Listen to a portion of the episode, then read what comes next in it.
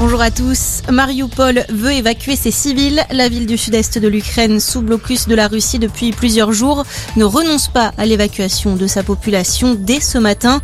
Hier, un cessez-le-feu et la mise en place de couloirs humanitaires avaient été négociés avec la Russie avant que le Kremlin ne revienne sur sa décision. Selon Médecins sans frontières, la situation à Mariupol est catastrophique. De son côté, l'Organisation mondiale de la santé dénonce ce matin six attaques russes contre des établissements de santé ukrainiens depuis le début du conflit. Les Français, eux, sont invités à quitter la Russie. Le ministère des Affaires étrangères renforce les recommandations envers ses ressortissants. Jeudi dernier, il était déjà fortement conseillé de quitter le pays. Hier, le Quai d'Orsay a appelé les Français dont la présence n'est pas essentielle en Russie à partir tant que cela est encore possible. Il met notamment en garde sur la raréfaction des liaisons aériennes.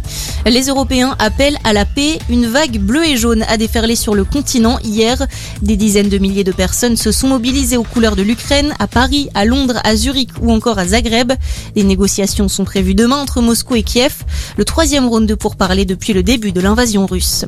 Dans l'actualité également, la préfecture du Rhône saisit la justice après une manifestation contre Bayer Monsanto à Lyon. Entre 1500 et 2000 personnes se sont mobilisées près du siège du géant de l'agrochimique hier à l'appel du groupe Soulèvement de la Terre pour demander le départ de l'entreprise. Rassemblement en marge duquel des drapeaux français et européens ont été brûlés. Des images insupportables pour la préfecture. Éric Zemmour à Toulon aujourd'hui. Le candidat d'extrême droite à la présidentielle tiendra un meeting où il devrait annoncer le ralliement de Marion Maréchal. De son côté, Jean-Luc Mélenchon s'adressera à ses électeurs à Lyon.